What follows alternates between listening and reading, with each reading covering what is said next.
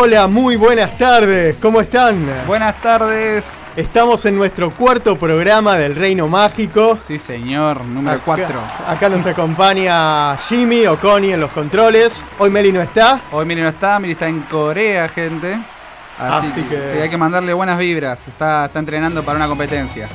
Así que bueno, hoy tenemos un programa especial. Programa de colección, de podríamos colección, tal cual. ¿Sabes qué estaba pensando recién? Algo loco. Vos dijiste que episodio 4. Y episodio 4 es la película con la cual empieza esta saga. Uy, es algo increíble, lo que acaba de pasar. la verdad fue pura casualidad. Muy místico, porque hoy, queridos oyentes, tenemos un programa especial. Vamos a hablar de Star Wars, o como lo conocemos en español, La Guerra de las Galaxias. Sí, sí. Esta serie de películas que fueron concebidas por el cineasta estadounidense George Lucas, producidas y distribuidas por The Walt Disney Company desde el año 2012. Así que para aquellos que no conocen esta serie de películas, su trama describe las vivencias de un grupo de personajes que habitan en una galaxia ficticia e interactúan con elementos como la fuerza, un campo de energía metafísico y omnipresente que posee un lado oscuro provocado por la ira, el miedo y el odio. Y la primera película de la serie fue... Episodio 4. Exactamente, Star Wars A New Hope, una nueva esperanza, en el año 1977. Contó con actores como Mark Hamill, Harrison Ford, Carrie Fisher, Alec Guinness, Anthony Daniels, Kenneth Baker, Peter Mayhew, David Prowse, entre otros. Y aunque tuvo numerosas dificultades durante la producción, 20th Century Fox se encargó de su distribución y su estreno tuvo lugar un 25 de mayo de 1977. Ninguno de los de acá habíamos nacido. No. y miren cómo eh, esta saga... Sí, eh, es una cosa de loco, o sea, revolucionó, digamos, el género, ¿no? De lo que es este, la ciencia ficción y al día de hoy todavía nos acompaña y gente sigue creciendo con esta saga. ¿No? Sí, sí, este, y repitiendo las frases como que la fuerza te acompañe. Lo vivo diciendo, lo vivo diciendo. Así que bueno, ¿qué les parece si nos adentramos en esta galaxia? Ahí vamos, ¿eh? Como si estuviéramos dentro de una nave.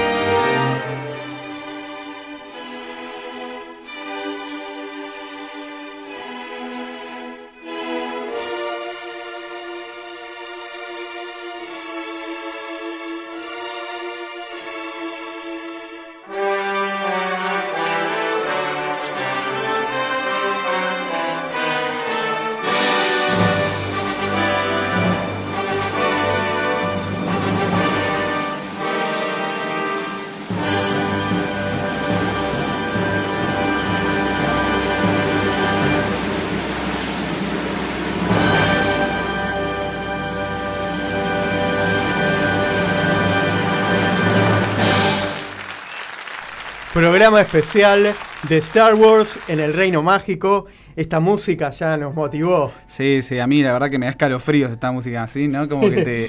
sí, sí, ya estamos adentrados en, en, la galaxia y ustedes se preguntarán por qué eh, se nos ocurrió hoy hacer un especial de Star Wars. Y la respuesta es que... Y mira, la respuesta es que el día 4 de mayo, no sé si ustedes están familiarizados con este fenómeno, pero el 4 de mayo es un día que eh, se festeja, digamos, es la que llaman Star Wars, o sea, una especie de celebración Star Wars Celebration, no, pero bueno, es una celebración de Star Wars. Este, y eh, el origen de este saludo, ¿sí? O sea, el la gracia, primero que nada lo quiero comentar, la gracia es que es May the Fourth be with you. O sea, como saben, esa es la frase más conocida de Star Wars, que es la de la, que la fuerza te acompaña, que comentaba antes Gastón. Claro. Este, y bueno, ¿y cómo suena? Como 4 de mayo, ¿sí? May the Fourth. Así que bueno, el origen de este saludo se remonta a una publicación de un artículo político del diario británico London Evening News del 4 de mayo de 1979. En la nota, miembros del Partido Conservador inglés felicitaban a Margaret Thatcher por su flamante cargo de primera ministra. May the Fourth be with you. Maggie, congratulations, decía el mensaje. Este mismo juego de palabras entre la famosa frase de la película, en la felicitación publicada reemplazaban la palabra force, de fuerza, por fourth, de cuatro, ¿no? Aludiendo a la fecha aquel artículo del corte político que al principio pasó desapercibido para los amantes del cine, se convirtió con el tiempo en un saludo emblemático para cientos de seguidores alrededor del mundo. Mirá qué loco, no sabía. Una locura. Un tema político encima Margaret Thatcher, que es bastante odiada. Tal cual. O sea, uno, nada que uno pensaría, ¿no? Que algo así vendría de un fan más que de una cuestión política. Yo pensé que se le ocurrió a alguien este juego de palabras. Sí, yo no entiendo cómo antes no busqué esta información en internet.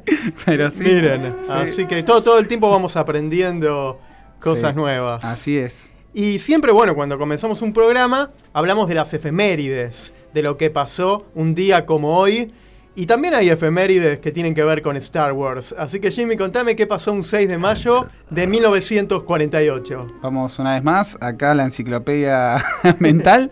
Pero bueno, a ver, déjame ver. El 6 de mayo de 1948 nacía eh, David Michelini. Eh, no sé si sabes quién es. No. Bueno, fue el escritor regular en la serie de cómics Marvel Star Wars entre 1981 y 1983. Esto me hace como ruido, yo no conozco tanto. ¿Por qué Marvel está relacionado con Star Wars? Marvel tiene, o sea, todavía al día de hoy incluso tiene los derechos para publicar los cómics de, Star Wars. Así ah, que sí, y los, cómics de ese momento, de esa época, eh, hace poco, no sé si tuvieron la oportunidad acá, por lo menos en Argentina, se publicó una, una muy linda colección que salió en los puestos de diarios. Eh, yo no había tenido la oportunidad de leerlos antes y bueno, gracias a esa colección pude leerlos. ¿Qué más? Eh, bueno, a ver, ¿qué más? 6 eh, de mayo de 1997, por ejemplo, se publicaba The Art of Star Wars, episodio 4, El regreso del Jedi. Eh, incluso un 6 de mayo de 1998 se publicaba también Tales of the Jedi, The Fall of the Sith Empire. Y por último, un 6 de mayo de 2006, se publicaba otro cómic Star Wars titulado Routine Valor. Ah, muchos cómics el 6 de mayo. Y dijiste episodio 4, no, episodio 6. Episodio 6, perdón, me equivoqué. El, regreso. El regreso del Jedi, disculpen, disculpen. Sí, sí. Un error. No, no, está bien. Eh. La enciclopedia falla una veces. No, por supuesto. sí. Pero qué interesante todo, todo este mundo, eh, meterse todo en esta galaxia. Uno que escucha acá de fondo esta música de John Williams, sí, tan icónica, y estos ruiditos de estos personajes de, de Star Wars, de Arturito, porque a mí una vez me hace, me hace gracia el chiste, porque dicen, ¿quién M es Arturito? R2D2. R2D2, claro, pero acá es que mismo en el doblaje se decía Arturito. O sea, para mí quedó como Arturito también, toda mi infancia era Arturito. Ahí está. Ahí va, nuestro droide favorito. Sí, sí. Pero sí, sí, tremendo. Eh, vamos, ¿qué te parece? A unas noticias de la semana. Así como hacemos con las noticias Disney, vamos a hacer noticias de la semana que hubieron sobre Star Wars. Porque bueno, al conmemorarse esta fecha, hubieron muchas noticias. Así que te cuento que Star Wars se tomará un descanso. Así como lo escuchás, así como lo escuchan. No me parece mala idea. Disney pondrá en pausa la saga tras el estreno de The Rise of Skywalker. La saga de los Skywalker llegará a su fin con el estreno de Star Wars The Rise of Skywalker y Disney nos ha dejado con los dientes largos lanzando el tráiler de la película por JJ Abrams. También ha informado, aclaremos que esta noticia no le va a gustar a los fans, que la franquicia, como dijimos, se tomará un descanso de la gran pantalla tras el próximo episodio. Tras el anuncio del lanzamiento de Disney Plus, la nueva plataforma de streaming, Bob Iger aclaró que no existen planes específicos a corto plazo para hacer más películas de Star Wars. Sí que hay varios títulos en desarrollo, pero la saga va a pasar por un pequeño descanso, según comentó Iger. Así que podemos decir que se termina acá, y por unos años largos. Sabemos que episodio 9 es el final ¿no? de la saga que empezó con los Skywalker. Eh, así que por lo menos esto tiene que tener un fin. Para mí ya acá es donde tiene que finalizar su historia.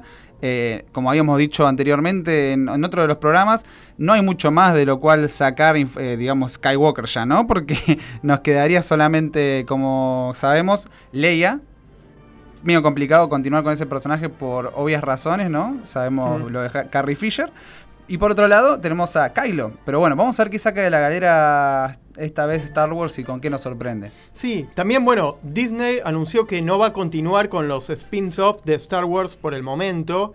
Hasta hace poco parecía que Disney y Lucasfilm iban a seguir apostando con fuerza por los spin-offs, pero el fracaso de Han Solo, una historia de Star Wars, les ha llevado a replantearse su estrategia, ya que ellos mismos reconocieron que se habían equivocado. La verdad que la película de Han Solo... Mm, no, no, no. La verdad es que, a ver, yo la vi eh, con, pocas, con pocas expectativas y, a ver, cumplió en el momento de sentarme con un balde de pochoclo y ver una película pochoclera, no, pero no esperaba nada. Yo sinceramente entré no esperando absolutamente nada. No me fui con mucho, pero, pero por lo menos nada. Me entretuvo un rato. Eh, pero sí, como película de Star Wars, para mí, completamente innecesaria. Me parece a mí que se han hecho mejores proyectos con el personaje de Han Solo. Estamos hablando sea de, en libros o sea en cómics. Y, no entiendo, no entiendo sinceramente qué, qué pensaba Disney para arrancar una serie de spin-off de personajes con Han Solo. Claro, porque personajes está súper rico de, historias para hacer spin-off. Pero se ve que con esta ya sí, metieron la pata. Metieron la pata. Metieron la pata. Aparte, otra cosa es. Eh, Harrison Ford es una persona súper reconocible. Es una persona, ¿no? O sea, vos lo ves, Harrison Ford, y, y lo, lo, lo relacionás directamente con este personaje. Es muy difícil para los fans también sacarse esa imagen de la cabeza, ¿no? Cuando te presentan otro actor joven, aunque sea más joven interpretándolo. Eh, diferente hubiese sido agarrar personajes por ahí que no conocemos o personajes que conocemos por ahí en una etapa más adentrada en su edad, ¿no? Gente más grande por ahí, donde puedes agarrar un actor joven y no haber tanto drama porque porque no haya tanto parecido físico, digamos, ¿no? Claro, y te voy a contar una de Harrison Ford. Sí. Seguramente la sabes, eh, algunos capes también.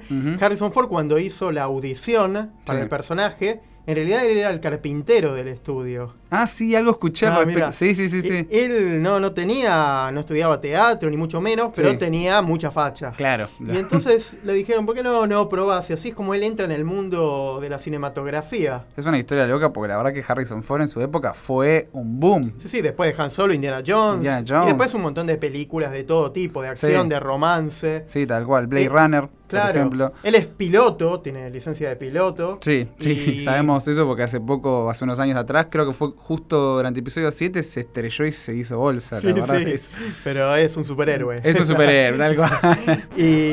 y, bueno, eh, logró zafar y, y qué loco el tema de, de los destinos. Sí. Porque era, el tipo estaba ahí en los estudios arreglando, qué sé yo, escenografía. Claro, tal cual, ¿no? Se convirtió en nuestro héroe prácticamente, del mundo. Increíble. ¿Tenés noticias de, parques? Tengo noticias de parques, obviamente. Mi tema favorito hablando de Disney siempre son los parques, obviamente. Eh, a ver, ¿qué pasó esta semana?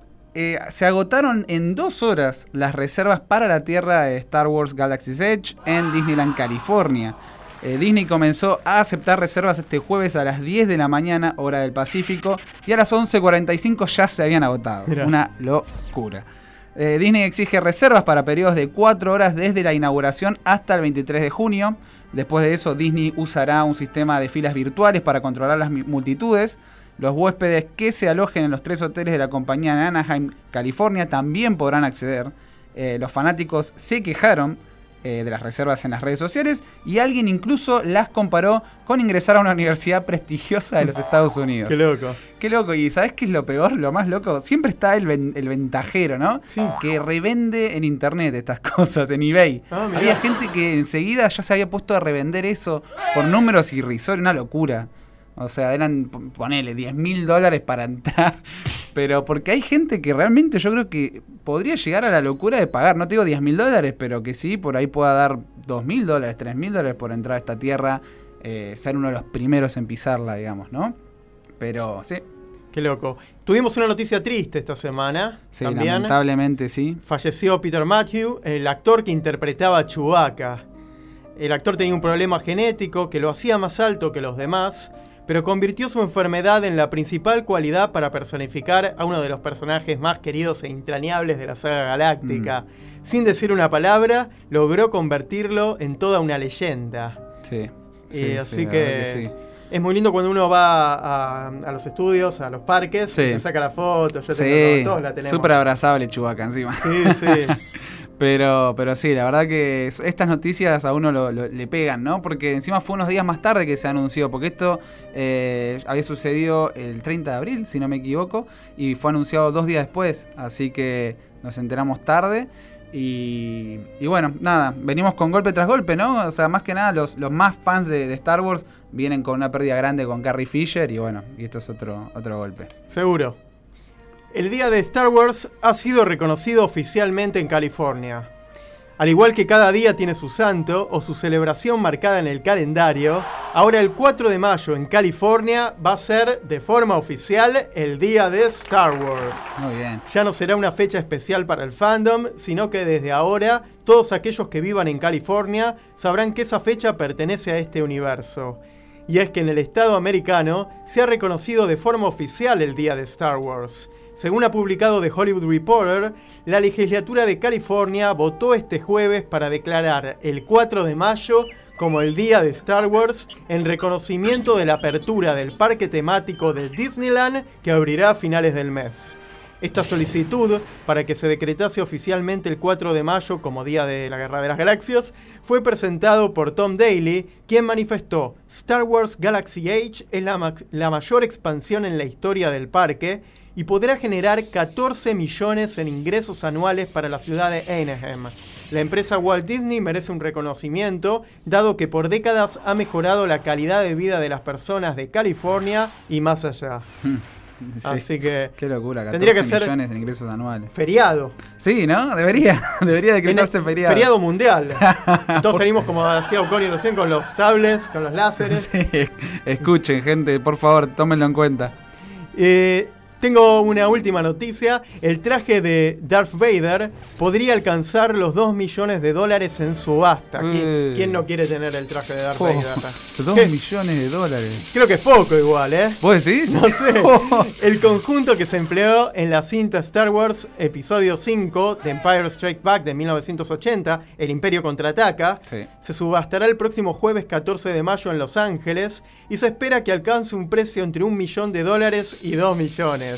Vamos a ver en cuánto se va a terminar subastando, pero es el del año 80, ni siquiera es de las nuevas. Claro, eh, sí, sí, no sí, sé. cuando lo pensás así, pasa que dos millones de dólares suena tanta plata, ¿no? Pero es verdad lo que decís, es, es algo invaluable por ahí, ¿no? Como Sí, difícil, sí. difícil de poner un valor a algo así. Y creo que el que lo va a comprar está dispuesto a pagar mucho más de 2 millones. Sí, el millonario que lo compre, Sí, tal que, cual. que lo tenga en su casa, o se viste en la casa de Darth Vader.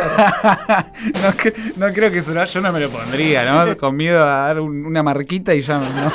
o, o le cae un pedazo de comida. Un pedazo de comida, claro, comiendo pizza Vader.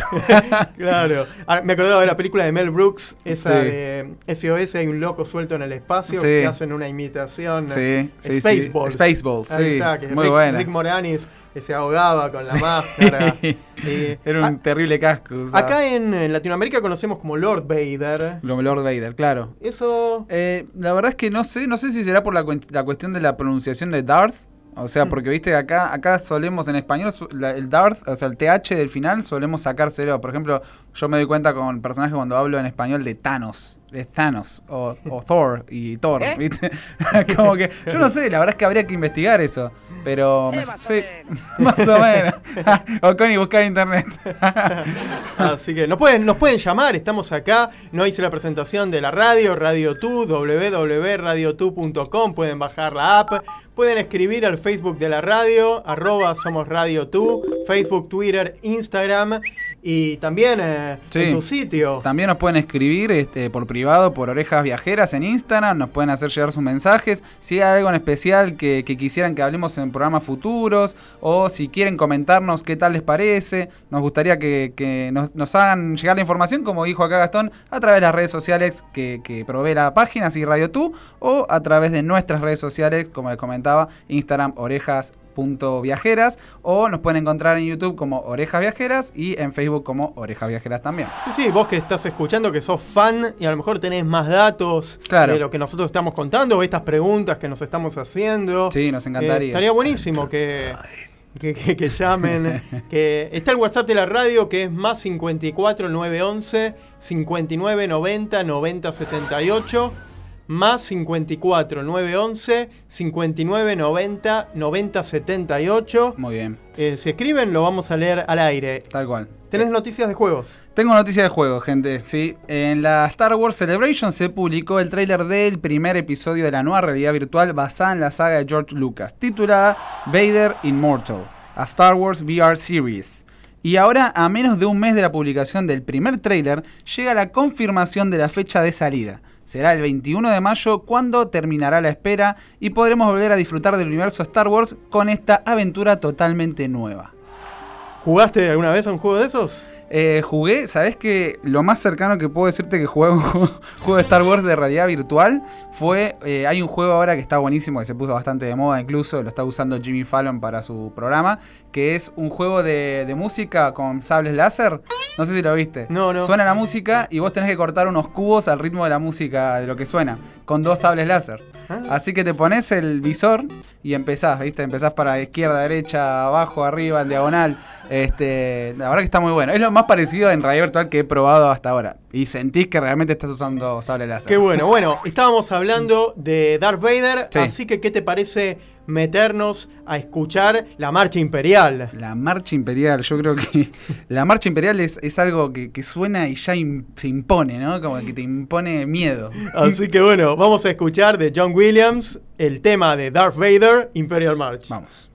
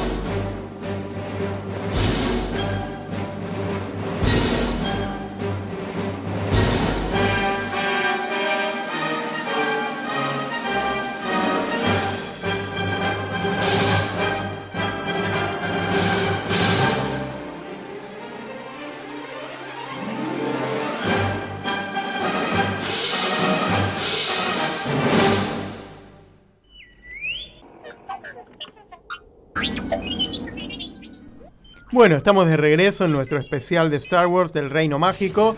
Tuviste un mensaje, ¿no? Tuve un mensaje ahí, me están reclamando gente. Se quieren hacer famosos a costa nuestra. Pero bueno, nada, el, juego que yo probé, este, los sables que, les comentaba antes, fue la casa de mi hermano. Que quería que lo mencione a mi hermano. Así que nada, Machi, si estás escuchando, gracias por hacerme probar el juego. Bueno, ahora nos vamos a meter, así como hemos hecho la biografía de Walt Disney, en la vida de George Lucas. George Lucas nació un 14 de mayo de 1944. Fue criado en Modesto, California. De chico era fanático de las carreras de automóvil, incluso tenía planeado convertirse en un piloto de carreras profesional. Sin embargo, sufrió un terrible accidente con su coche, teniendo que ser hospitalizado y quedando casi al borde de la muerte. Ese hecho cambió definitivamente su manera de ver la vida. Decidió ir a la preparatoria, donde tomó materias como antropología, sociología y literatura, entre otras. También empezó a realizar filmaciones con una cámara de 8 milímetros en su tiempo libre. Durante esa época, Lucas y su amigo John Plumer comenzaron a interesarse en el cine Canyon Cinema, proyecciones de cineastas asociados al underground y el avant-garde. Lucas y Plummer también comenzaron a ver películas clásicas del cine europeo. Ahí fue cuando George comenzó realmente a explorar, dijo Plummer. Gracias a su interés en las carreras automovilísticas, Lucas conoció al renombrado cinematográfico Haskell Wexler, quien también compartía su gusto por las carreras. Wexler, quien después trabajaría con Lucas en varias ocasiones, se impresionó por el talento del muchacho. George tenía muy buen ojo y pensaba de una manera muy visual, manifestó. Lucas se mudó a la Universidad del Sur de California, donde estudió en la Escuela de Artes Cinematográficas. Esta universidad fue una de las primeras universidades en Estados Unidos en contar con una escuela dedicada a la educación del cine. Durante sus años en la universidad, compartió junto, eh, cuarto perdón, con Randall Kleiser, el director de las películas Grease, El Lago Azul, entre otras. En el campus también forjó amistad con compañeros como Walter Murch, Hal Barwood y John Milius, entre otros. Este grupo de amigos fue conocido en el campus como The Dirty Dozen. los 12 alcanzarían cierto éxito en la industria cinematográfica de Hollywood. Lucas también se hizo muy buen amigo de un alumno destacado en el campus con quien colaboraría después en Indiana Jones, el mismísimo Steven Spielberg. Lucas se vio influenciado por el curso de expresión fílmica impartido por el cineasta Lester Nobros y agrupaba los elementos no narrativos de la forma fílmica como el color, la luz, el movimiento, el espacio y el tiempo. Otra inspiración para él fue el serbio Slavo Borkapic. Como estudiante de cine hizo varios cortometrajes, incluyendo Freiheit de 1966 y Electronic Labyrinth THX 11384EB, e así es el título, que ganó el primer premio en el Festival Nacional de Películas de Estudiantes en 1967-68. También en el año 67 Warner Bros. le concedió una beca que le permitió observar el rodaje de Finian's Rainbow, dirigida por Francis Ford Coppola en 1968. Cuando comenzó su aprendizaje en los estudios de Warner Brothers, dijo que deseaba trabajar en el departamento de animación. Justamente cuando él llegó, era el último día de dicho departamento que luego fue cerrado. Con el tiempo, George Lucas y Francis Ford Coppola se hicieron muy buenos amigos y juntos crearon en 1969 una compañía llamada American Zoetrope. El primer proyecto de la compañía fue una versión largometraje de THX-1138-2.4EB con el título apenas modificado, el clásico de culto THX 1138. En 1971, Coppola comenzó a dedicarse a la producción de la película El Padrino, que se estrenó en 1972, mientras Lucas decía que, decidía crear su propia compañía, Lucasfilm. En 1973, Lucas dirigió American Graffiti, un film sobre autos y jóvenes ambientada en los años 60. La película ganó el Globo de Oro, el New York Film Critics, y el premio de la National Society of Film Critics. Obtuvo también cinco nominaciones al Oscar. Durante los años 73 y 74 se dedicó exclusivamente a escribir el guion de su siguiente película, una fantasía espacial llamada The Star Wars. Para escribir este guion se, se inspiró en el cómic Flash Gordon y en la película El planeta de los simios. Luego en 1975 fundó Industrial Light and Magic para producir efectos especiales que necesitaba para la película. Otra compañía llamada Sprocket Systems se dedicaría a editar y mezclar el sonido de Star Wars. Más tarde, esta compañía sería rebautizada como Skywalker Sound. No obstante, su proyecto de Star Wars era rechazado una y otra vez por varios estudios, hasta que tuvo una reunión con los ejecutivos de 20th Century Fox, quienes decidieron darle una oportunidad. Lucas llegó a un acuerdo con estos directivos para ceder su salario como director de la película a cambio de recibir el 40% de las ganancias de taquilla y todos los derechos de merchandising.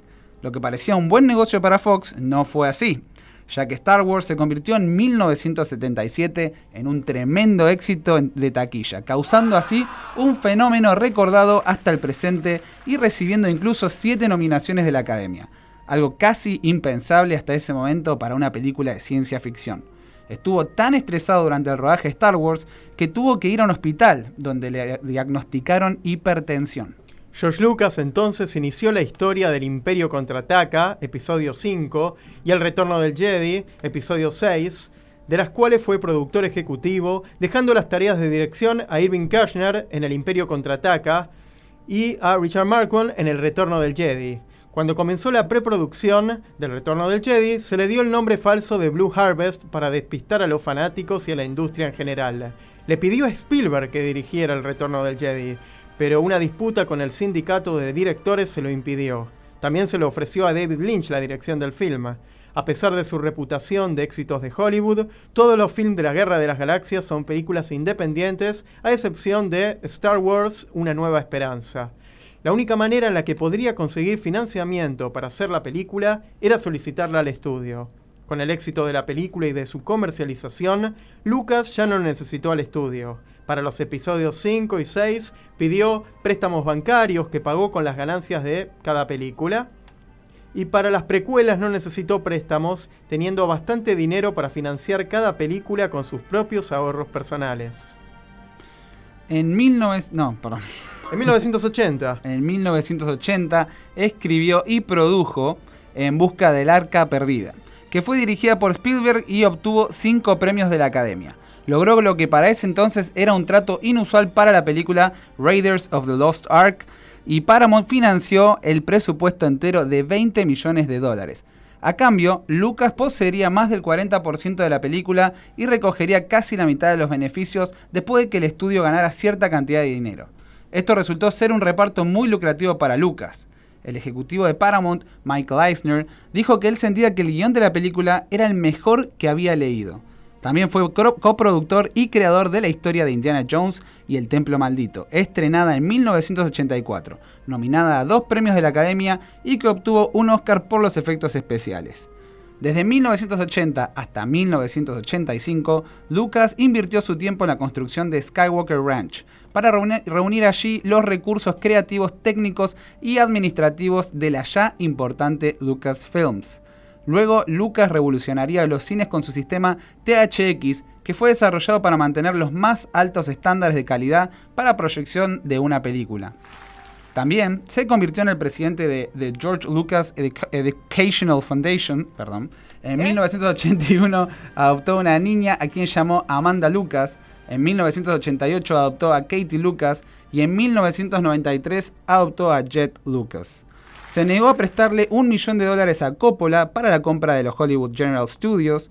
Esto propició su separación hasta que finalmente Lucas le pidió perdón y se reconciliaron. En 1992, George Lucas recibió el premio Irving G. Thalberg por el Consejo Superior de la Academia de Artes y Ciencias del Cine por sus logros durante el curso de su vida. Lucasfilm Games, después renombrada LucasArts, es altamente reconocida dentro de la industria de los videojuegos vendió la división de gráficos por computadora de Lucasfilms a Steve Jobs, de Apple Computers. Ahora se la conoce como Pixar. El último proyecto de Lucasfilm fue terminar la nueva trilogía de la Guerra de las Galaxias. La amenaza fantasma, episodio 1 de la nueva trilogía, fue escrita, dirigida y producida por George Lucas y salió al público también dirigida y producida por él. El capítulo final de la nueva trilogía de la Guerra de las Galaxias, La venganza de los Sith, episodio 3, que abre las puertas a la trilogía clásica, se estrenó el 19 de mayo de 2005, quedando la saga finalizada. El 30 de octubre de 2012, Lucas vendió Lucasfilm por 40 por 4.050 millones de dólares. ¡Epa, me quedé! 4.050 millones de dólares a Disney y confirmó que habría una tercera trilogía de Star Wars. Esta comenzó en el año 2015 y finaliza este año con el nuevo episodio. Sí.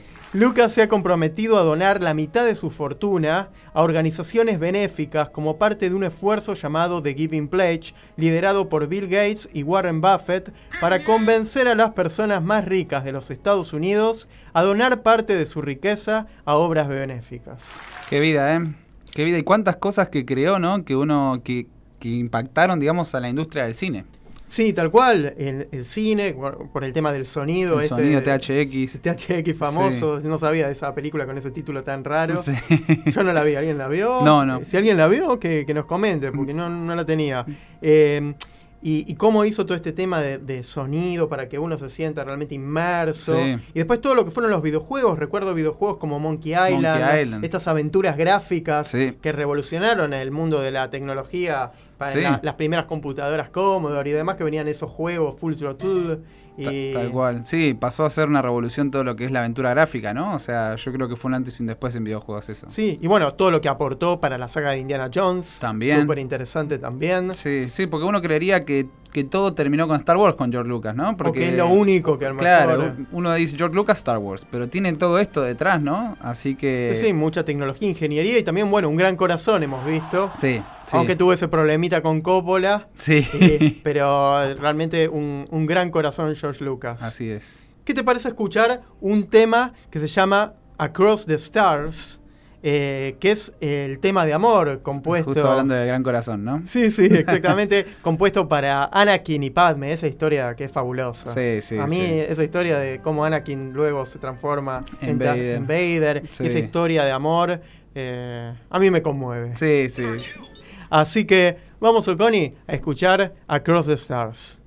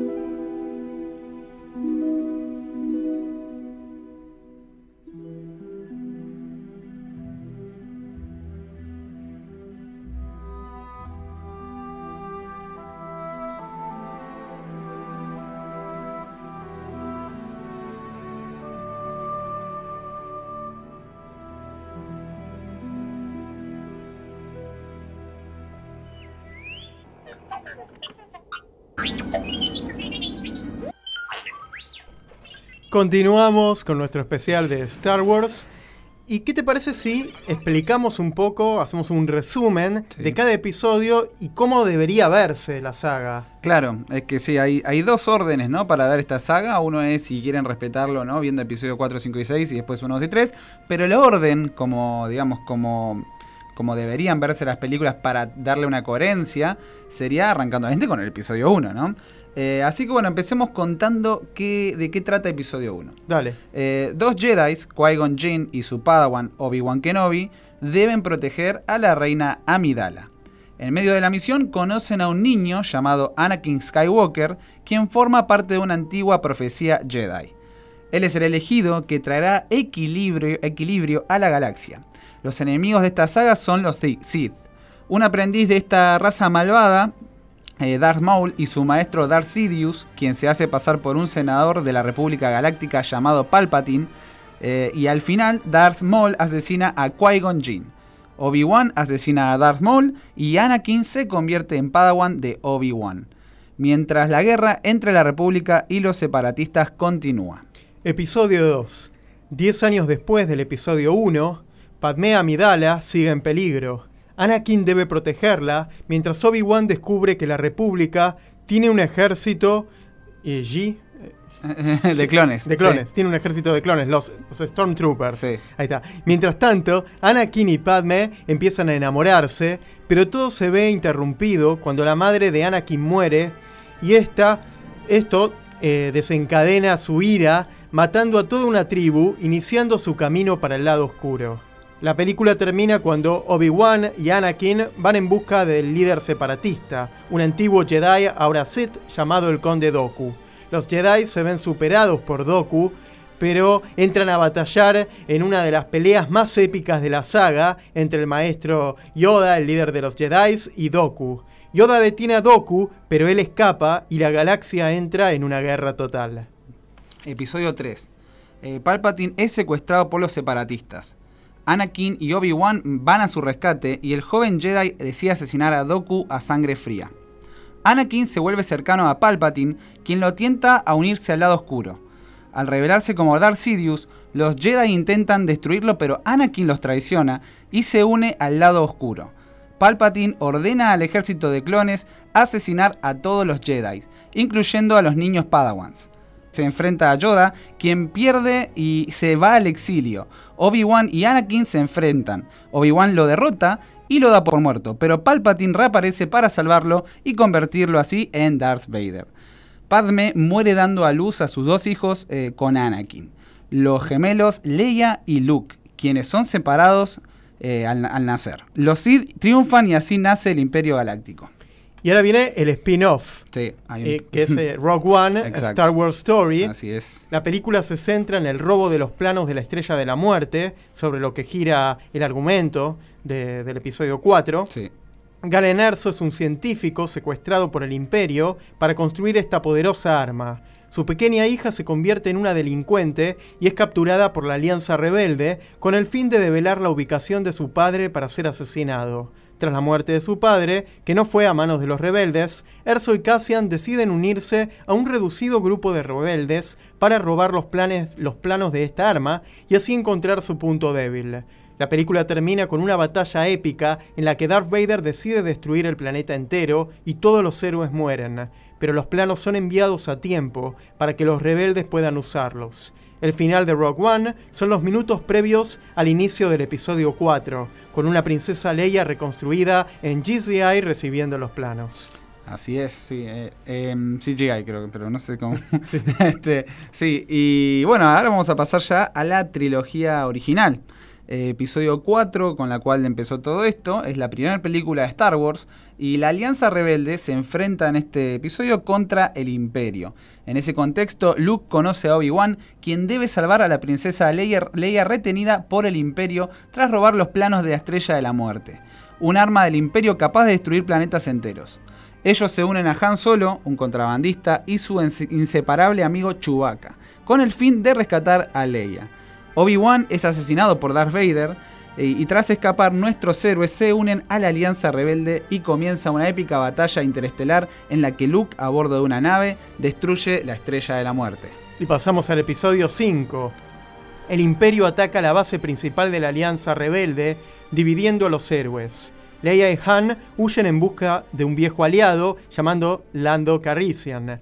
Luke busca a Yoda para que lo forme como Jedi y completa su entrenamiento.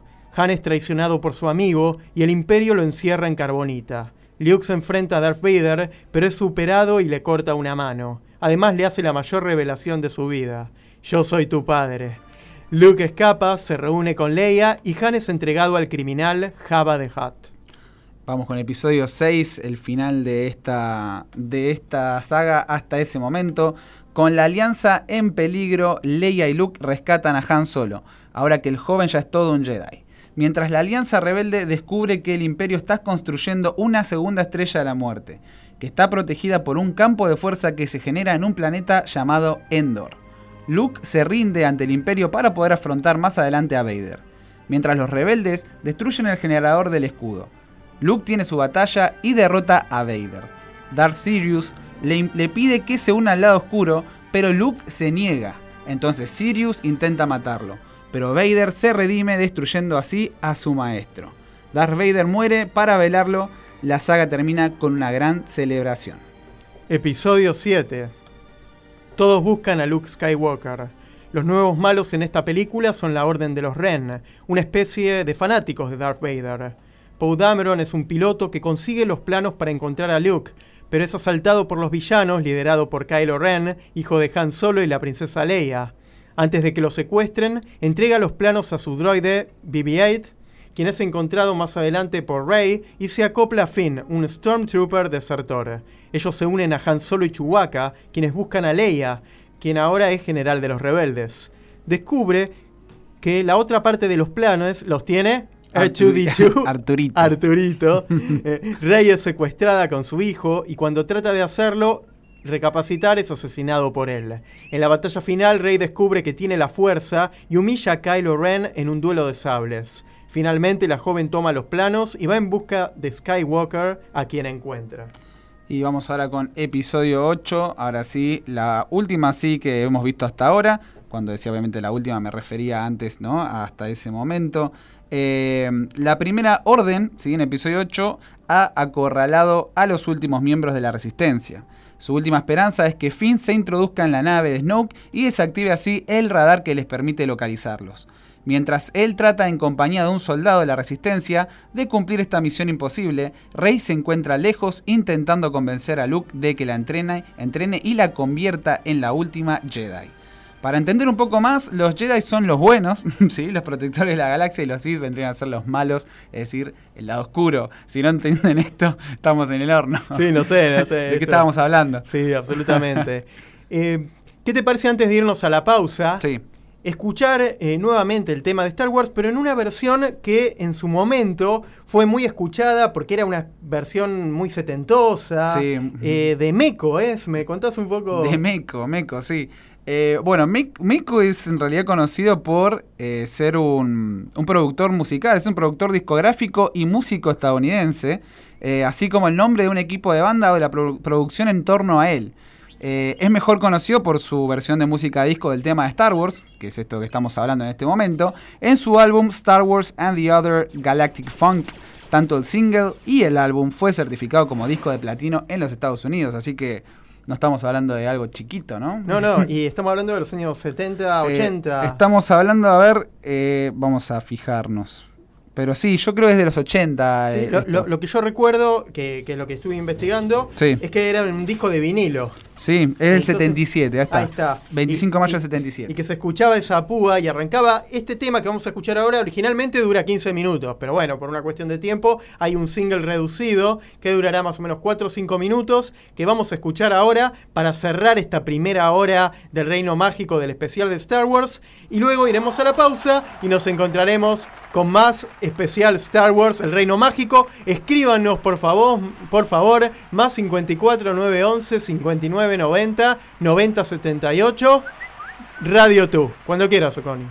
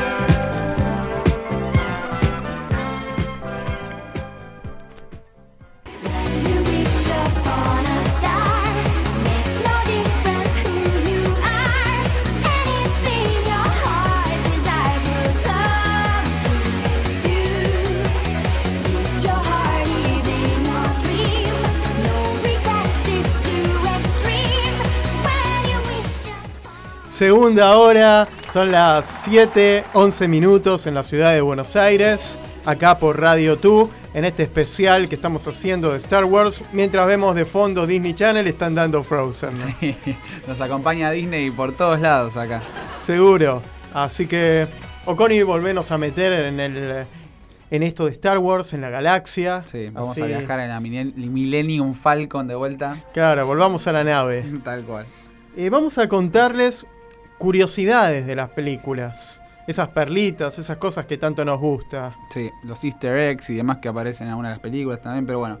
Eh, para empezar, George Lucas estaba seguro de que su primera entrega, Star Wars, eh, estrenada en 1977, fracasaría y en lugar de asistir al estreno, se fue de vacaciones a Hawái con Steven Spielberg, donde se les ocurrió la idea de Indiana Jones y los cazadores del arca perdida, estrenada en 1981. Qué loco ese dato, porque pensar que iba a ser un fracaso y pero bueno, eso hizo que se pudieran ir de vacaciones a pensar un proyectazo. Tal cual. Así que no estuvo tan. Estuvo mal, pero tampoco tan mal, como diría. Como decías vos, el destino, ¿no? Lo que es el destino. Tal cual.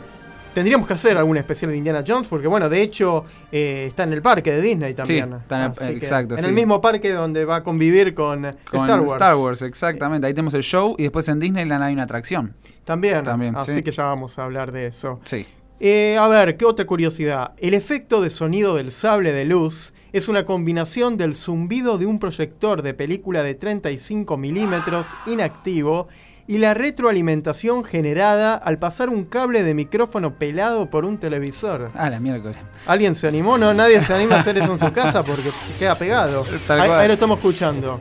Así que esto es combinación del zumbido de un proyector de película de 35 milímetros inactivo. No sé quién tiene un proyector de esos. y la retroalimentación generada con un cable de micrófono pelado por un televisor. Ahí te das cuenta, ¿no? Cómo el tipo, lo visionario que es con, cuanto a la experimentación sonora. ¿no? Sí, y aparte arriesgado, porque no lo hagan en sus casas, esto, porque se van a quedar pegados, me parece. Así que no, no lo hagan en sus casas. Tal cual. Pero bueno, vamos con el dato número 3. El nombre Wookiee surgió durante. Eh, perdón, surgió cuando el DJ Terence McGovern hacía un trabajo de voz para George Lucas y al cometer un error exclamó: eh, Creo que atropellé a Wookiee allí. George Lucas, confundido, le preguntó qué, qué quería decir con el término. Eh, Terence McGovern admitió que no lo sabía. qué raro. Y agregó que simplemente lo había inventado. Inventó. qué, loco, ¿no? Muchas veces las, cosas que quedan, las frases memorables de la historia del cine, eh, surgen ahí o por un accidente, o por un error, o a último momento. Justo eh, había escuchado algo de Avengers Endgame el otro día, que la famosa frase de Iron Man, yo soy Iron Man, se le ocurrió a un editor cuando estaban editando la escena y, dijo, no, díganle a Robert Downey que, mm. diga eso, y hoy, es una de las nuevas frases del cine. Sí, hablando de eso, me hiciste acordar también que leí esta semana que, por ejemplo, lo de, no sé si viste lo de Love You, Te Amo 3000, Love You 3000. Eh, la frase que le dice la ah, hija a Tony, Que, que después Tony se la voy a repetir a ella. Eh, bueno, eso dice que lo, sacó de su propia hija, Robert Downey Jr. Dice que su hija se lo había dicho a ella. sí, y así son esas cosas, sí. Como habrán surgido muchas cosas de la historia del cine. Porque uno escribe el guion, se pone a dirigir, y en el medio pasan cosas, y pasan cosas divertidas, o hay que arreglársela, como contaba la otra vez con Spielberg y Tiburón. Claro. Y generalmente las cosas que más suceso tienen son las que no fueron planeadas previamente. Exacto. Como por ejemplo que George Lucas se inspiró en Indiana su perro de raza Alaska Malamut para crear a Chewbacca. Mira, no conozco los perros Alaska Malamut. Si alguno me puede mandar una foto o lo, buscamos en Google. Ahora vamos a buscar y vamos a chusmear a ver cómo son esos perros. a ver si son. Nunca esa raza. Sí, si son parecidos a Chewbacca. Tal cual. Aparte dice, se inspiró en Indiana. Indiana es el nombre del perro, me imagino. Así que de ahí vendrá también Indiana Jones. Seguramente. Qué loco, se ve que quería mucho ese perro. Sí, sí. este, pero bueno, vamos ahora al dato número 5. La palabra Jedi deriva de las palabras japonesas Jidai Geki, que se traducen como periodo de drama y aventuras. Un drama de aventuras de época es un programa de televisión japonés ambientado en los días de los samuráis. Mira, así que Jedi, aunque todos decimos Jedi. Es Jedi. Sí, sí. Eh. Como a mí, acá por ejemplo es el Jimmy, Jimmy, pero es Jimmy, ¿no? Y, me da gracia porque me burlan la gente de otros países que no pronuncian como nosotros, que decimos Jedi, Jedi, ¿no? Este, o Jedi. Así que sí, sí. Sí, sí. Eh, escríbanos, eh, de que ya que nos escuchan de Latinoamérica, ¿cómo dicen ustedes? ¿Jedi? ¿Jedi? ¿Jedi? El Jedi, los Jedi. Los Jedi. Así que, bueno, te cuento que el aspecto del traje de Darth Vader se basaba en las túnicas de los guerreros beduinos. Mira vos, o sea, que, que la verdad que qué trabajo hay de investigación detrás de todo esto, ¿no? Sí, y los beduinos, bueno, me remonta a la Biblia. Sí. Y en realidad las grandes historias están basadas en el gran libro de la Biblia, donde está todas la- las historias de drama, de violencia, de amor, Tal de pasión. Que no tiene, ¿no? Eh, la Biblia lo tiene todo, Lo es tiene el gran todo. libro. Tal cual. Y, y creo que, bueno, mucho Star Wars tiene que ver. Sí. eh, yo he escuchado incluso que, que grandes rabinos y, y Sí. demás está, está asociado con la cábala y con Mirá. cosas muy de la mística Sí. y demás. Bueno, todo esto de la fuerza, la metafísica está muy presente también, También, sí. en, en esta y en otras películas también. Tal cual. Sí, este, y bueno, y después con respecto a lo de a esto que mencionaban de, de estar inspirado por Japón, ¿no? También, eh, en, en los primeros bocetos que se habían mostrado de, de, por ejemplo, de Vader, daba, daba un aspecto mucho más samurái. Incluso igual se mantiene, ¿no? En, en ese casco que él tiene, es un casco muy parecido a los que utilizaban los, los, los samuráis. Claro, y Darth Vader fue el primer personaje que creó George Lucas para la historia. fue el primero que creó para la historia, tal cual. Qué loco. Eh, pero bueno, vamos con otro dato, ¿sí? Eh, George Lucas decidió hacer un segundo film, eh, El Imperio Contraataca, de 1980, para ser financieramente independiente de Hollywood. Mira. Sí. Y también eh, te quería contar que Darth Vader fue posicionado en el puesto número 3 del top de los 10 villanos más grandes de la historia. Nada que nos sorprenda, ¿no? Seguro. No sé cuál será el villano 1. Habría que buscar también. Ya nos queda como tarea. Ahora cuando escuchemos la, la música que va a venir en un ratito, Les vamos a contar. tenemos que buscar entonces lo de lo de esto y había otra cosita que dijimos que íbamos a buscar también. Lo del perro. Lo del perro, Lo ahí del perro, está. vamos a buscar una Así foto del perro.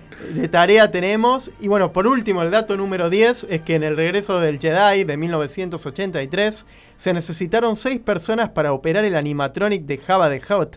Sí. Ese monstruo tan abominable, ¿no? Sí, tal cual, Jabba the Hutt, sí, este, ese, ese monstruo incluso cuando aparece por primera vez era como un gordito, una persona antes. Ah. Y después lo rediseñaron para cuando volvió a aparecer. Así que sí, si buscan en internet o si ven las películas viejas van a poder ver eso antes de, de lo que fue la remasterización, porque cuando los remasterizaron, hicieron de vuelta las películas, eh, ahí hicieron, lo hicieron nuevamente con, con CGI, o sea, con, por computadora. Mira, y vos, Jimmy, tenés muñequitos de Star Wars. De Star Wars tengo una figura de Vader, pero saben que yo había empezado a coleccionarlas, los Hot Toys, que son una línea muy cara de figuras. Se había arrancado con Star Wars, me compré el look de episodio 4 y dije, chao, si me meto por este, por, por acá, por este camino, no salgo Es un más. camino de ida. Es un camino de ida. Saben cómo es eso el coleccionismo. Y yo soy completista. O sea, si me metía con Luke, iba a querer a todos. Y yo ya colecciono Hot Toys de Marvel. Así que, y, y sí, como vuelvo a repetir, no son baratos. Claro, yo sabes que tengo algunos de cuando yo era chiquito, que son los originales del 77. Yo los coleccionaba 78. esos también, sí. Tengo la princesa Leia sin cabeza, la tengo, porque de chico le, le di duro a la princesa, la, la arranqué, no sé qué pasó ahí. ¿Qué pasó? Ah, en alguna batalla, en alguna batalla con, con Darth Vader, algo, porque Darth Vader lo tenía y no lo encontré nunca más. Ah, sí. Así que seguro que en Se alguna dio a la fuga, después de cortarle la cabeza a Leia. Claro. a eh, su propia hija, qué Claro, horror. lo mismo me pasó con Luke, que no lo tuve más, pero sigo conservando a Arturito. Ah, muy bien. Arturito lo tengo. Tengo un Trooper Sí. y tengo a un Ewok. Ah, los, también. un Ewok también. Yo quería tener un Ewok tamaño real. Tengo, tengo que admitir que en casa quiero un Ewok tamaño real. Sí, sí, el osito Ewok. Y tengo eh, estos chiquititos, lo- los naranjas, los de la capucha, no me acuerdo cómo Sí, los. se llaman. los ah, eh, ay, Yawa. Ese, sí. Sí. Los Yawa, tengo, tengo uno ahí. Sí. Y me parece que no tengo ningún otro más. Pero bueno, Pero eh, sí, son de los clásicos. son de los esos, clásicos. eran de Top Toys. Ahí está, sí. Incluso de eso están muy valori- valorizados algunos. Algunos son muy difíciles de conseguir y hoy cuestan su buen dineral. Más si vienen con el blister, obviamente, ¿no? No, no, estos ya te Eso digo. no- esos fueron utilizados para el- jugar. El que quiere Princesa Leia, pero le falta la... La cabeza está, pero se le cae. Ah, ok. O sea, está. Eh, faltan a los accesorios. Y Chewbacca, me hiciste acordar. También Chewbacca tengo a Chewbacca. Yo tenía Chewbacca también. Sí, sí. tenía Luke, sí. La verdad verdad es que en su momento, bueno, se conseguían incluso en los kioscos. O sea, vos ibas a un kiosco y los tenían ahí en venta. Y no sé, yo cuando iba a la escuela me, he comprado un par. Así que, eh, ¿qué me puedes contar del tema de la cantina? Eh, a ver, eh, del tema de la cantina, ¿qué te puedo decir? Es mi tema favorito. Vamos entonces con el tema de la cantina. Sí. ¿Cómo era que llamaba?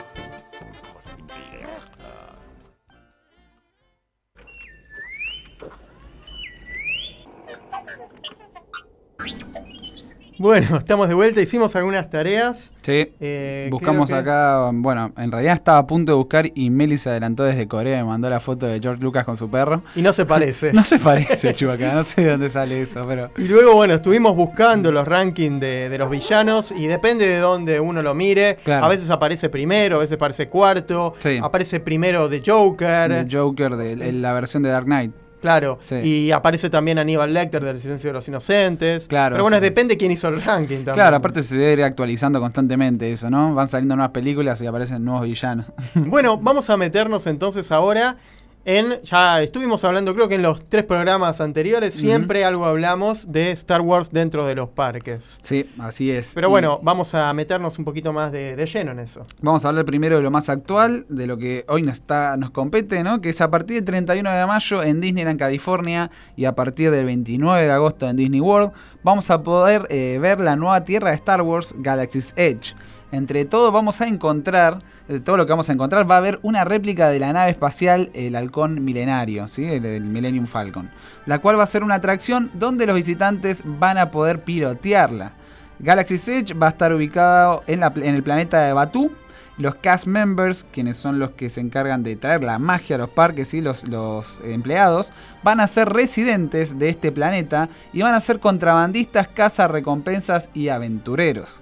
En vez de haber tiendas de regalos, los artículos se venderán en mercados callejeros. Ah, mira qué Va a interesante. estar súper divertido. Yo ya estuve viendo merchandising y hacen. Parece como si los peluches estuviesen hechos a mano todos. Ah, mira, todo muy de mercado, Todo artesanal. claro, muy artesanal. Exactamente. Está muy bueno. la O sea, verdad. cuando uno sale de la atracción, que siempre te mente, te enchufan todo, Sí. acá va a ser como que te van a vender y van a hacer como una teatralización seguramente. Claro, sí. De venga, como mercado así turco, una cosa así. Me- Exacto, va a ser una especie de mercado turco, exactamente, con las tienditas y todo. Y yo ya estuve estuve viendo, bueno, la semana, esta semana pasada se presentó también, eh, por el 30 aniversario de Hollywood Studios, se presentó también lo, lo que van a ser las ropas de los cast members, o sea, los, ve- los vestuarios, están muy buenos. Ah, lo vi, sí, sí. Sí, lo viste, está- Estuve, estuve Sí. viéndolo en YouTube Sí. y aparecían ahí, es verdad. Son súper, la verdad que son tan genios al momento de hacer todo esto tan inmersivo, ¿no?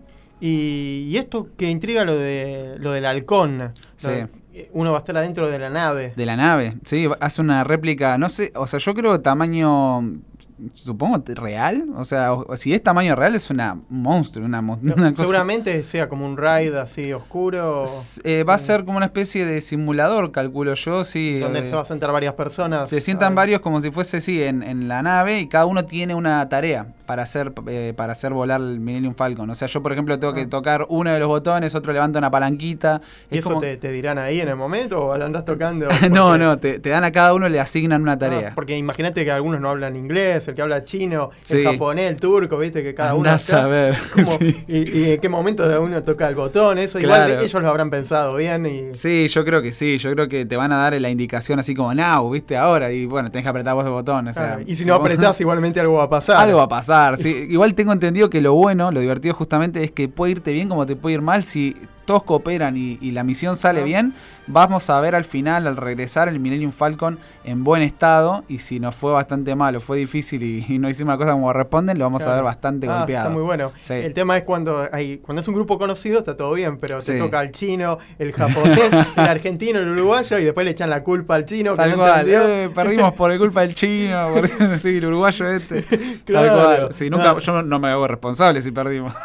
Ahí va a haber disputa, me Tal parece. cual, sí. Y seguramente sea como en la otra atracción, que están todos juntos en ese simulador. Star Tours, Sí. Sí, este va a ser igual mucho más inmersivo. Sí. Sí, sí, porque acá nosotros tomamos el control, ¿no? En la otra sabemos que, que somos pasajeros. Claro. Acá no. Bueno, va a haber también otra atracción llamada Star Wars Rise of the Resistance, que abrirá más adelante este mismo año y que no hay una fecha fijada. ¿De esto se sabe más o menos cómo va Sí, a ser? se mostró algo al respecto, muy poquito, sí, pero, pero parece ser que va a ser una lucha entre los rebeldes y, y la, o sea, la resistencia y, y la primera orden. Así que vamos a enfrentarnos directamente contra Kylo Ren. Así que Buenísimo. Va a ser, sí, súper- esos también dicen que va a ser una experiencia increíble y súper inmersiva. Eh, mostraron, como te digo, una pequeña secuencia muy cortita donde vemos unos troopers caminando y un droide pasando por delante. Y también, bueno, vamos por supuesto a poder disfrutar de comidas, bebidas en el bar de Oga. Sí. Eso Que va a ser como un restaurante más, eh, de bebidas y Sí. algo de comida va a haber. Va a ser una cantina. Sí. eh, van a poner incluso música exclusiva que, que compusieron para la cantina, muy parecida a lo que venimos escuchando en las películas. Eh, y ese mismo tema también parece que lo van a reproducir. Así que nos van a estar atendiendo ahí personajes que, que parecen sacados directamente de la película. Incluso van a haber shows musicales y demás ahí. Ah, qué bueno. Sí, ¿Y se sabe más o menos qué comidas? o- Eh, mostraron algo, parece por ejemplo, ¿vieron la, la comida esta tipo árabe? ¿Cómo es que se llama? La que cortan la carne así, la van... Shawarma. Como un shawarma, claro. Sí. O sea, tienen el pedazo de carne ahí colgado y te van cortando de ahí, te van preparando ahí como si fuese un- sí, una especie de fajito shawarma, pero... Claro. Pero ahí van, bueno, eso es una de las cosas que se mostraron. Y aparte, yo creo que seguramente va a estar la, la leche esa medio celeste que tomaba Luke, ¿te acordás en el episodio? la famosa leche Sí, esta. seguro. Y- Eh, y ya sí. igualmente snacks en los parques de Star Wars. Me acuerdo una cupcake con de, Con Vader. De, de Darth Vader. También estaba con de- Kylo Ren, ahora claro, también la hace. De Sí, chocolate. El cupcake de Bayer dicen que es riquísimo. No, lo- no he tenido la suerte de probarlo, pero parece ser que tiene crema de maní y yo amo la crema de maní, así que habría que probarlo. Bueno, en Disney World también podemos, obviamente, sacarnos fotos con los personajes en Star Wars Launch Bay, en Hollywood Studios. Está Kylo Ren, Ujú. Chewbacca, BB-8. Sí, en su momento lo que era eh, Darth Vader, ahora es Kylo Ren. Eh, no sé si todavía lo siguen haciendo, pero antes lo que hacían era también un poco alternar. A mí me pasó de ir a ver a Kylo Ren y, y encontrarme con Vader, por ejemplo, una vez. Mirá. Pero bueno, ahora me parece que está fijo Kylo y sí, Chewbacca y BB-8 también. Buenísimo. ¿Qué y, más? Y bueno, respecto a las atracciones, sí, también como mencionabas antes, está este simulador Star Tours eh, de The Adventure Continues. Eh, este mismo está también en Disneyland París. Se tiene que tener una altura ma- eh, mínima de 102 centímetros para poder ingresar. Uno se sube al Star Speeder eh, 1000 y la nave comienza a tener una serie de contratiempos que hacen el viaje muy emocionante. El droide de protocolo C3PO es quien toma el control del asunto. Con el simulador de vuelo, un video digital en 3D, personajes audio animatronics y efectos especiales y música en la cabina, esta atracción te sumerge en la mitología de Star Wars para vivir una aventura intergaláctica inolvidable. Esta aventura está desde los inicios del parque, tiene más de 30 años, va, 30 años. Claro, sí, sí, la verdad que tiene muchos años y todavía el día de hoy sigue sorprendiendo como si fuese, ¿no? Algo de, hoy. Y para la gente que nos escucha, ¿es fuerte? ¿El que es más o menos miedoso? Eh, ¿La pasa mal o no? Te sacude un poco, la verdad que he salido yo un par de veces medio mareado. Pero depende el día y depende por ahí también, como esto va alternando, no es siempre igual la atracción. Eh, puede tocarte diferentes planetas, porque son generalmente tres o cuatro planetas que se visitan durante la atracción y puede, como te digo, va variando. Hay veces que se mueve más y veces que se mueve menos. Eso es lo que tiene bueno en las atracciones de Disney. Hay veces que, como ejemplo, el ascensor es igual. ¿Viste el ascensor? Claro, Tower of Terror. exactamente, la Torre del Terror. Eh, tiene diferentes caídas. O sea, por ahí te subís y, cae tres veces y te subís y cae después seis. Claro. Así que sí, eso alterna igual que con Star Tours. Pero no es de fuerte, fuerte. No, no, no. La pueden aguantar tranquilamente. Gente, no tiene vuelta, no tiene nada. Es un poquito de sacudón. Te puedes marear un poquito y nada más. Como pasa con las películas en 3D también, ¿no? Claro. Es, así. Bueno, también, por supuesto, hay shows para niños, el entrenamiento Jedi, Trials of the Temple, donde los caballeros Jedi reclutan niños para aprender cómo utilizar la fuerza y su ingenio para empuñar los sables láser. Eh, los láseres. Y solo para niños, lamentablemente. Solo para niños, sí. Yo siempre me quedo mirando el show y pienso, cuando tenga hijos van a venir acá. Porque parece ser que para anotarlos tenés que llegar tempranito, o sea, bien temprano en la mañana para anotarlos para poder eh, participar del show. Sí, hay que tener entre 4 y 12 años para poder participar de este show y se deben registrar en Indiana Jones Adventure Outpost. Sí. Y incluso no se pueden perder el show de cierre, que es el Star Wars A Galactic Spectacular, con fuegos artificiales, proyecciones y láseres. Dura 14 minutos, es frente al teatro chino y empieza generalmente a las 9 y 30. Y de todas formas, siempre es recomendable chequear el calendario. Eh, si mal no recuerdo, esto empieza cuando ya está terminando Fantasmic o casi eh, empieza. Sí, es como medio en simultáneo. La verdad es que esa es la macana, gente. Si quieren ver este show, probablemente se pierdan Fantasmic. Eh, claro, yo vi, Fantasmic, y me lo perdí. Claro, por lo menos el inicio te vas a perder. Eh, porque se pisan. Y, a ver, Fantasmic para mí es mejor show, obviamente. Es uno de mis shows favoritos de, Disney. Pero, pero si van a repetir parque, la verdad es que una vez deberían hacer Fantasmic y otra vez ver esto porque es impactante. Y si son fanáticos de Star Wars, se les va a erizar la piel cuando escuchen la música empezar y los láser, los, los fuegos artificiales. Es increíble suena esta misma música que estamos escuchando de fondo, pero a todo volumen. Qué bueno. ¿Vos lo pudiste ver entonces? El, ¿Algo parte?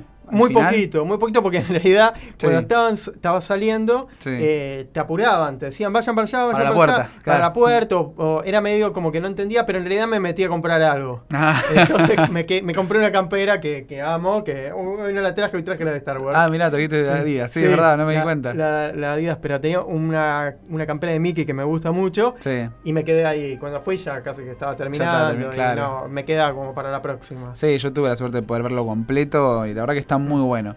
Este, y sí, lo que decías recién que me comentabas, yo lo que suelo hacer cuando está terminando estos shows que te empiezan como así a, apuntar hacia la puerta, yo me escondo un poco en las tiendas y me quedo dando vueltas porque me gusta cuando ya se fue la mayoría de la gente, te queda el parque vacío y más allá de que no te permitan por eso las atracciones, está lindo para ir a sacarse unas fotos. Sí, claro, está todo mucho más tranquilo. Aparte recuerdo que Fantasmic estaba en las primeras filas, entonces tenés que esperar que se vayan todos. Sí. se genera como un para llegar a este show. Claro, porque el punto medio justamente es donde está el teatro chino.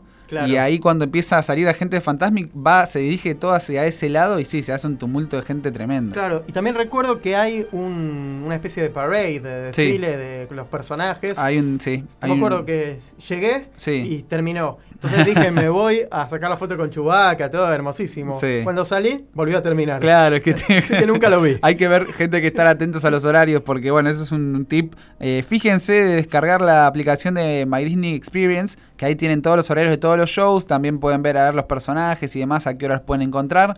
Y adelante del parque, si es que no tienen aplicación o su celular se cuelga, porque es una aplicación medio pesada, este, tienen también un papel que se les entrega con todos los horarios actualizados del día. Claro, pues estaba Así muy bueno, estaban todos los personajes. Me Sí. acuerdo del final que saludaron y se fueron. Sí, empieza, empieza con los troopers caminando, eh, caminando desde la puerta hacia, hacia este pequeño escenario que arman en el medio ahí frente al teatro chino, eh, liderado por, por la capitana eh, Fasma. Este, y bueno, y sí, cuando llegan hacia adelante, ahí se presentan también los personajes clásicos. Está Chewbacca, está, bueno, eh, C-3PO con Artuditu. Después aparecen personajes de- también de más nuevos. Tenemos de la, de la saga episodio 1, 2 y 3, tenemos a Darth Maul. Y después, bueno, aparece Rey, eh, BB-8. Tenemos también Kylo Ren, muy bueno Kylo Ren como sale también, porque bueno, sale con, con el sable láser. Eh, así que sí, gente, si son fan no se lo pueden perder este show. Esténse atentos a los horarios, no sean como Gastón. No, y, y si, y si mal no recuerdo, desde el puentecito que conecta el hotel, el Arts of Animation con Sí. el pop, Sí. se veían unos fuegos artificiales que me parece que son de ahí. Sí, sí, porque claro, el Pop Century está en el área justamente de, de Hollywood Studios. Claro, entonces Sí. se veía todas las noches algo de fuegos artificiales. Claro. Este, sí, eso está bueno, hospedarse dentro de los hoteles Disney, es que uno se puede desde los hoteles ver este tipo de shows. Claro. incluso pasa en el Contemporary Resort, viste, es uno de los más de los más caros, sí, de los hoteles más caros que ofrece Disney. Está hay un restaurante donde pueden ver el show el show de fuegos artificiales sentados, es un restaurante bastante caro, gente, así que bueno, esténse preparados para soltar unos billetines. Sí, sí. Bueno, ya más adelante hablaremos de los hoteles, de Sí. las categorías, de los tips. Sí, hay, sí. hay mucho. Hay tanto para hablar. Y sabes que hoy eh, salió la, la música de, de Galaxy Edge Symphony. Sí, mira, me comentabas vos hoy, qué, qué locura, yo no escuché nada todavía. Sí, sí, lo vi, Así- lo vi hoy a la mañana Sí. en el canal de YouTube de Disney de Bebo, de, Sí. se llama Bebo. Sí, Eh, lanzaron el Star Wars Galaxy Age Symphony compuesta por John Williams Sí. especialmente para la tierra de Star Wars. qué loco que consideran a John Williams, ¿no? Para esto. Sí, sí, Pero ya con casi 90 años. Claro, sí, sigue haciendo esto. Sigue haciendo cosas. Sigue haciendo su magia. Así que podemos decir que en primicia lo vamos a escuchar ahora en Radio 2. Exacto. Así que, Oconi, vamos a escuchar eh, Star Wars eh, Galaxy Age Symphony en exclusiva.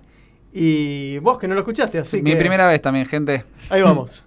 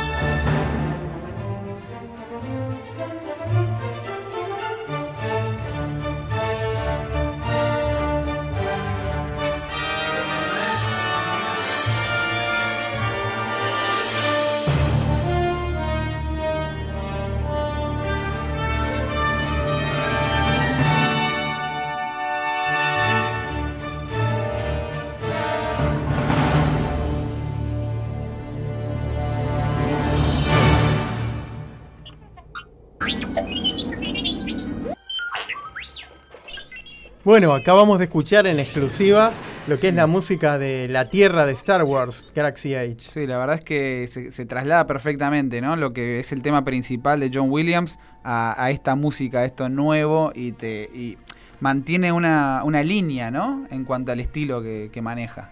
Tal cual. Sí. Eh, nos queda contar, bueno, un poco de lo que va a ser la próxima película de Star Wars. La última, entonces, el fin de, esto exactamente, el fin de la familia Skywalker. Eh, bueno, lo que nos espera ahora es Star Wars Episodio 9, el ascenso de Skywalker. Y este último episodio y fin de la familia Skywalker, como decíamos antes, tiene fecha de estreno en Argentina el 19 de diciembre. Eh, el realizador J.J. Abrams, que ya estuvo al frente del episodio 7, El despertar de la fuerza, situó los eventos de la nueva trama un tiempo después de los acontecimientos narrados en Star Wars, El último Jedi de 2017, en la que Abrams participó como productor. Además de Ridley, el episodio 9 contará con los intérpretes eh, John Boyega, Finn, eh, Adam Driver, que interpreta a Kylo Ren, el guatemalteco Oscar Isaac, que interpreta a Poe Dameron, pero también hay sorpresas inesperadas para los fans, ya que se anunció que Carrie Fisher, quien eh, falleció en el 2016, también aparecerá de forma póstuma en la última película de Star Wars por medio del metraje rodado para el episodio 7, El despertar de la fuerza, que no llegó a ser utilizado. Se utilizará eh, eh, los rodajes del montaje y las nuevas tecnologías de filmación. No había forma de sustituir a Fisher. Ella era maravillosa, la amamos, declaró Abrams. La tenemos actuando en el film sin computación gráfica, así que trabajamos una última vez con ella. Qué loco, ¿no? Va a ser emotivo verla ahí. Sí, por supuesto. Sí, y aparte de eso, otra sorpresa que pudimos ver en el trailer, en el último trailer, es a, a Lando. ¿No? Hablando Calrissian, volver a, a, la, saga después de tanto tiempo. Así que bueno, muchas sorpresas para el fin de una etapa, así como fue el fin de los Avengers también. Exacto, es un, es un, año con mucho fin, ¿no? Tenemos fin de Game of Thrones, tenemos ah. fin de Avengers Endgame, fin de, bueno, fin de, Star Wars. Muy bien musicalizado, Connie. Pero, pero sí, sí. Está bien, para dar paso a nuevas cosas, a nuevos comienzos. Igualmente en Disney Plus va a haber eh, algo de Star Wars sí, nuevo. sí, sí, Star Wars, o sea, con The Mandalorian. Van a venir muchas series, muchas cosas. O sea, yo estoy seguro de que Star Wars es una serie para exprimir y sacar hasta lo último de su jugo, ¿no? Pero aparte se viene la continuación de las guerras clónicas de Clone Wars. Este, sí que sí, hay muchas sorpresas. Eh, los juegos también expanden mucho porque Disney una vez que compró Star Wars decidió hacer que todo sea canon. Canon no me refiero a que todo sea parte de la historia, cosa que antes no era así. Por ejemplo, las novelas y los juegos no formaban parte del mismo universo. Disney dijo, basta de esto, empecemos ahora sí a hacer que todo sea un mismo universo compartido. Claro, y aparte, eh, recuerdo, bueno, ahora que estamos mirando Disney Channel, hay series de dibujos animados en Disney XD, creo exacto, Clone Wars, eh, tenemos la Guerra Clónica y tenemos después, sí, la, serie esta de, los rebeldes, Rebels. La serie de Disney XD. Bueno, incluso hasta hay em, un crucero de Star Wars. Hay un crucero, ahí, o sea, en realidad es un crucero de Disney que tiene día de Star Wars, o sea, tiene el Star Wars Day, claro. at sea, Day at Sea que, bueno, lo replicaron después con Marvel también, hicieron Marvel de así. Y ahí están todos los personajes. Ahí podemos encontrar a Vader, a los Troopers, sí. Eh, tienen esa misma noche, la gente se disfraza de, personajes, ¿no? Hay, hay, cosplayers que van reproducidos a esos, a esos cruceros, es increíble. Pasa también, incluso yo estuve en el crucero, bueno, ahora en el Disney Fantasy para mi luna de miel, la noche pirata. Hay gente que se produce que decís, ah, pero este tipo se gastó todo en su disfraz. Eh, te, dejan, la verdad que te humillan. Son muy fanáticos. Son muy fans, sí, sí. Este, pero sí, eh, yo no tuve la suerte de poder hacer la Star Wars Day at Sea. Debe ser genial, debe ser genial. Y bueno, el Marvel Day at Sea es un sueño que todavía no cumplí. Qué bueno. ¿Cuál es tu personaje favorito de Star Wars? Personaje favorito, complicado, pero yo creo que... Ah, diría Han Solo, Sí, diría Han Solo, pero, pero también porque quiero mucho a Chewbacca. Lo que pasa es que Chewbacca también tiene un lugar especial en mi corazón. Ah, no sé, está entre Han Solo y Chewbacca. Diría, creo que Chewbacca. Sí, yo creo que todos eh, tenemos a Chewbacca por, por esa cosa entrañable que tiene. Sí, es, es tan fiel, ¿no? Es un personaje súper fiel y leal. Sí, sí. Y también, bueno, nos identificamos con Luke Skywalker, con Han Solo. Luke me cuesta un poco separarlo de Mark Hamill, que es un actor que yo quiero mucho. La verdad es que Mark Hamill es un tipo, un tipazo. Eh, más allá de que se hizo famoso con Luke Skywalker, después continúa haciendo proyectos que yo la consumí toda mi vida. Por ejemplo, la voz del Joker, la voz del Guasón, eh, para la serie animada de Batman y después también para los videojuegos de Arkham. Así que es un tipo que acompañó, me acompañó en gran parte de mi vida.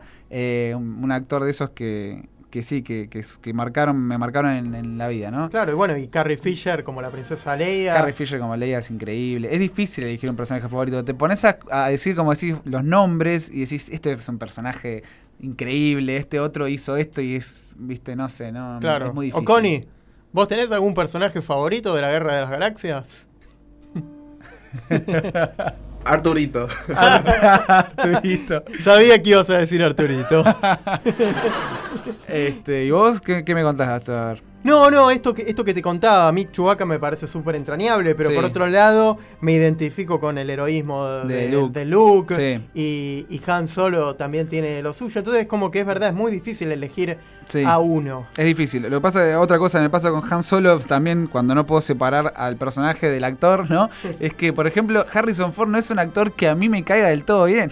es un personaje, es un, es un personaje extraño, Harrison Ford. Es un tipo bastante amargado en cuanto a entrevistas. Cuando vos lo ves hablar, eh, no, medio que hasta odia a su personaje de Han Solo. Le encanta Indiana Jones, pero a Han Solo lo, lo quería matar desde un principio. Mira, Sí, o sea, en la primer, en la primer trilogía dijo, bueno, ¿cuándo muere este personaje? o sea, ¿cuándo lo matan? Cuando le no. dicen, mira, vamos a hacer episodio 7 y queremos que vuelva Han Solo, dijo, está bien, pero esta vez quiero que lo maten. o sea, estaba como pe- empeñado en matar a ese personaje. claro, creo que le jugó Y- en contra tener los dos personajes tan fuertes, Sí. Han Solo Indiana Jones, Sí. y como que se tenía que decidir por uno Tal para cual. hacer la imagen. La gente, para que lo recuerde, lo tenían que recordar Por uno mejor por otro. como Indiana Jones que, Que- como Han Solo. Claro, Porque claro. era el héroe absoluto. En Indiana era el protagonista absoluto. Sí, yo creo, bueno, y eso me cuesta un poco, como te digo. Vos lo escuchás a, a Mark Hamill hablar en entrevistas y decís qué tipazo, o sea, qué, qué carisma que tiene. Y después lo escuchás a Harrison Ford y es un viejo amargado ahí. O sea, mala onda. Eh, y aparte, eh, para episodio 7 cobró una millonada. O sea, pidió mucho, mucho, recaudó muchísimo con el episodio 7. Se quedó con gran parte del merchandising, también de las ganancias de merchandising. Eh, así que. Y ahora, ahora que hablaste de, de merchandising, ya que tenemos unos minutitos antes Sí. de, de terminar, eh, ¿te acordás más o menos de los merchandising que hay en, los parques? En los parques, bueno, ahora se, se viene algo enorme que hasta ahora se venía dando en menor medida, medida, pero bueno, ustedes saben que al salir de la atracción de Star Tours, tienen este pequeño, este shop, ¿no? Donde pueden encontrar, por ejemplo, para armar su propio sable láser con piezas, uno va armándolo ahí, pero ahora parece ser que lo llevan a otro nivel Mm. y van a hacer sables ya réplicas, ¿no? Uno puede armar su propia réplica exacta de los sables que vemos en las películas, no van a ser plásticos como los que vemos acá. Al día de hoy todavía igual pueden conseguir, obviamente, los sables láser ya armados que vienen en cajas de diferentes personajes, pero la gracia de esto es que cada uno pueda tener su propio sable hecho por uno, ¿no? O sea, Está buenísimo. sí, algo, algo parecido a lo que hace por ahí la tierra de Harry Potter, con las varitas mágicas. Ah, que cada uno tiene una varita Claro, especial. exacto, y que incluso si vas a Ollivanders te puede, te elige la varita vos. Claro. Eh, acá, bueno, acá uno va a tener la experiencia también de, de tener su propio sable láser. Claro, y bueno, y por supuesto las tacitas Sí, eh, de los obviamente. personajes, las remeras, los buzos. Yo siempre que voy ahí veo, veo los, los pósters autografiados por los actores Sí. enmarcados que salen una fortuna, la verdad, pero me encantaría llevarme. Si tuviese la plata para comprar eso, lo compraría. Me encanta eso. Claro, Sí. no debe haber muchos. No, y, y uno piensa, y claro, por ejemplo, Carrie Fisher ya no está con nosotros y esa firma debe valer, valer hoy oro, ¿no? Así que este, lo mismo, bueno, obviamente a mí me encantaría tener un autógrafo de vuelta, de- como voy a repetir, de Mark Hamill, ¿no? Eso es algo que algún día espero tener. Pero, pero bueno, nada, este, después, ¿qué otras cosas pueden conseguir? Cuando abra esta tierra, algo que les va a encantar a los fans, van a poder también tener réplicas de los trajes de los personajes, o sea, y las batas, estas Jedi, Mm. pero parece ser que no las pueden usar en los parques. Ah, no, eso habíamos hablado la, la otra Así vez, que sí, algo que, que sí puede hacer en, otra vez, comparándolo un poco con la Tierra de Harry Potter, porque yo creo que esto también es una respuesta de Disney en parte, ¿no? A eso. Ah, claro. Dijo, bueno, ustedes tienen esto y lo supieron explotar, bueno, nos toca a nosotros. porque en su momento fue Fantasyland, la tierra esta que abrieron de las princesas, una especie de respuesta a The Wizarding World of Harry Potter, y dijeron, bueno, ahora vamos con, con Star Wars, es una propiedad súper importante, hay que explotarla, y olvídate, vas a conseguir lo que se te ocurra. Seguro. De hecho, bueno, hoy Universal le respondió Sí. eh, porque dijo que va a armar el Hagrid. El Hagrid, que- ya que- mostraron fotos. Que va a ser el animatronic más eh, espectacular. Revolucionario. O sea, sí. supongo más que el de Avatar. Habrá que ver, el de Avatar es una locura y mostraron ellos también uno ahora para, para Star Wars que es increíble. Así Vamos que- a ver, sí, me gusta un poco la competencia Mm. que se genera porque a nosotros los fans nos favorece, ¿no? Porque vemos cómo llevan más adelante, cómo van un paso más adelante con la tecnología. Seguro. Bueno, ya estamos casi terminando nuestro programa. Sí. Eh, se pasó volando en esta nave. Literal. Sí, sí, por la galaxia. Sí. Ahí está sonando nuestra cortina de despedida. Así que nos vamos a despedir con una frase de George Lucas. Los sueños son importantes. Nada se hace sin que antes se imagine. Muy buena, muy buena frase. Así que bueno, muchísimas gracias, Oconi. Muchas gracias. Seme. Gracias gente por escuchar también. Este, esperamos encontrarlos la semana siguiente, ya el lunes, ¿sí? Quinto programa. Con mucho más El Reino Mágico. Chao, gracias. Chao, gente.